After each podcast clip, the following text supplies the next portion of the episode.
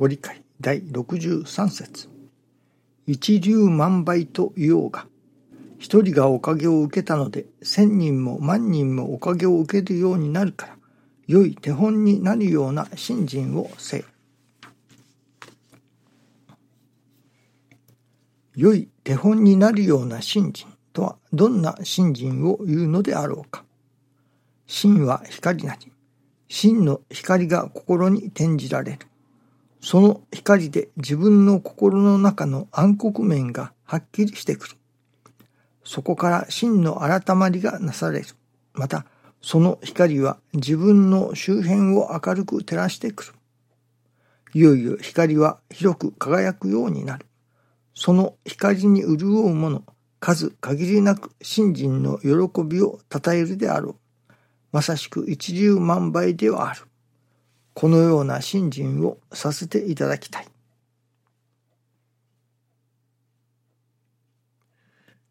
一流万倍となるような信心。その、やはり信心させていただくからには、神様のおかげをいただく。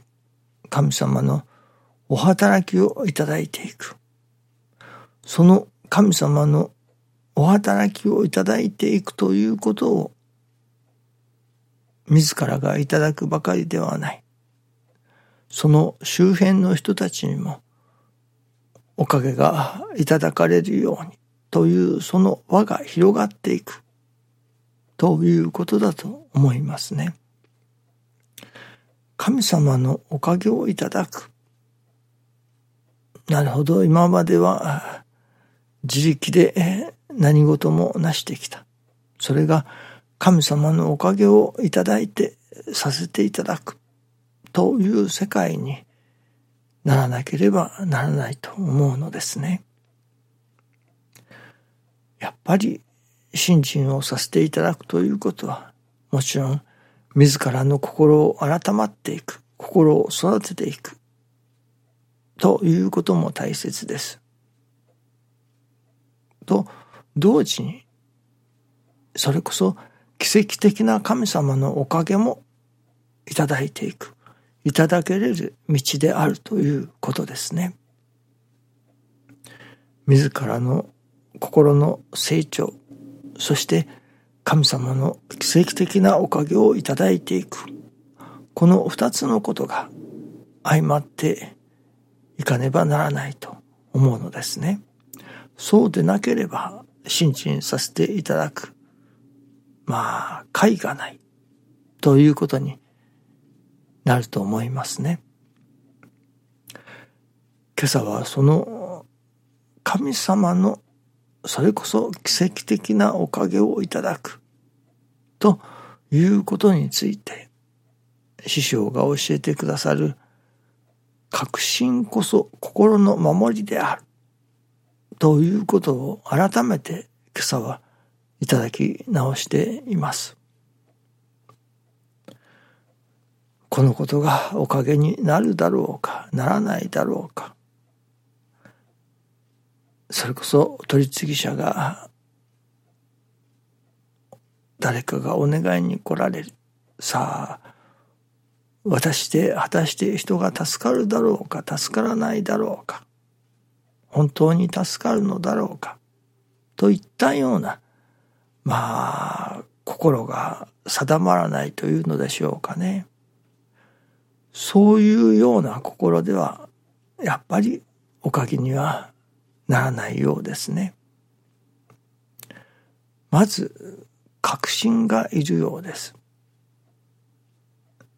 なるほど。おかげになると。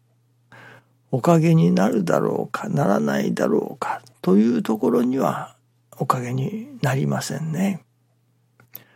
人が助かるだろうか助からないだろうかというところには人は助からないということですね。必ず助かる。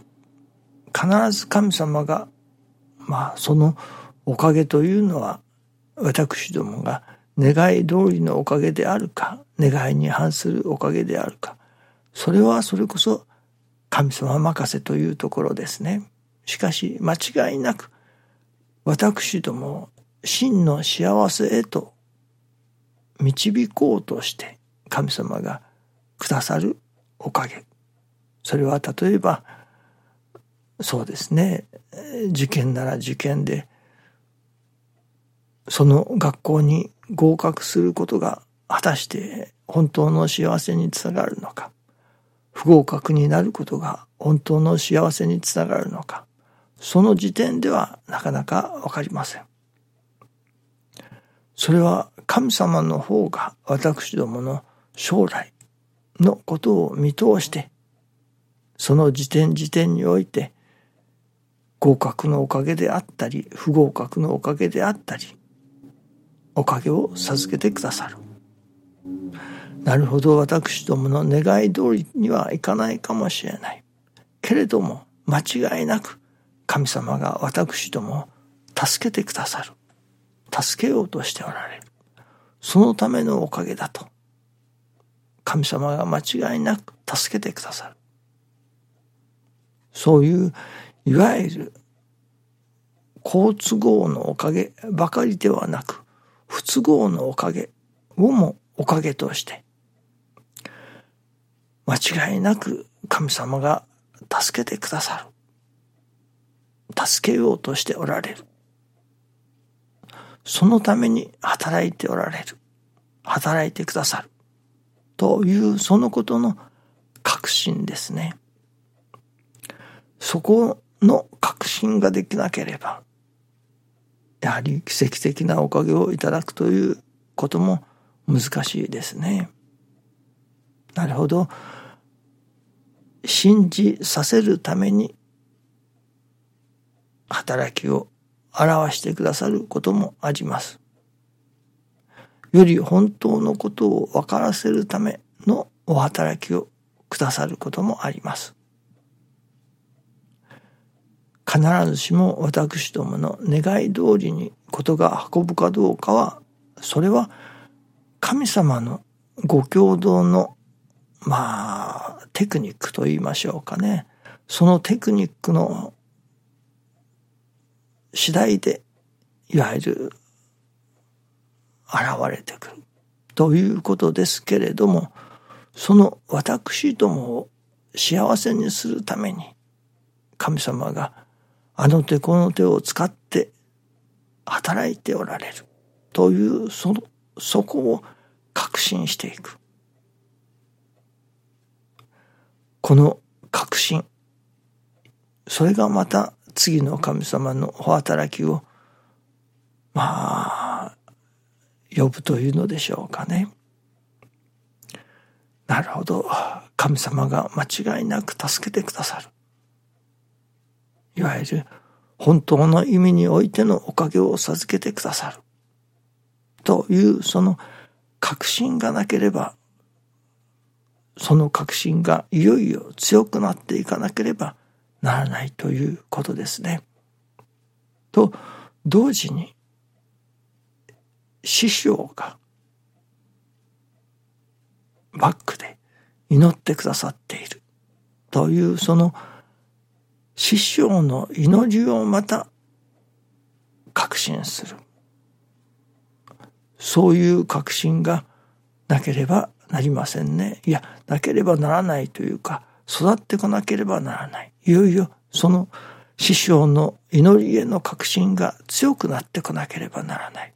そしてそれが自信ともなるわけですね。師匠が守ってくださっている。師匠が祈ってくださっている。というその師匠の祈りを確信する。そこがやはりまあ特に取り次ぎ者にとっては大切だということになりますね。自らの神様の助けようとしておられる働きへの確信。そして師匠が祈ってくださっている。ということへの強い確信。その確信があって初めて人の助かりにもつながる。それこそ光ともなる。その光とは、まずは自らの心の中にいただく確信だと。いうことも言えると思いますね。どうぞよろしくお願いいたします。ありがとうございます。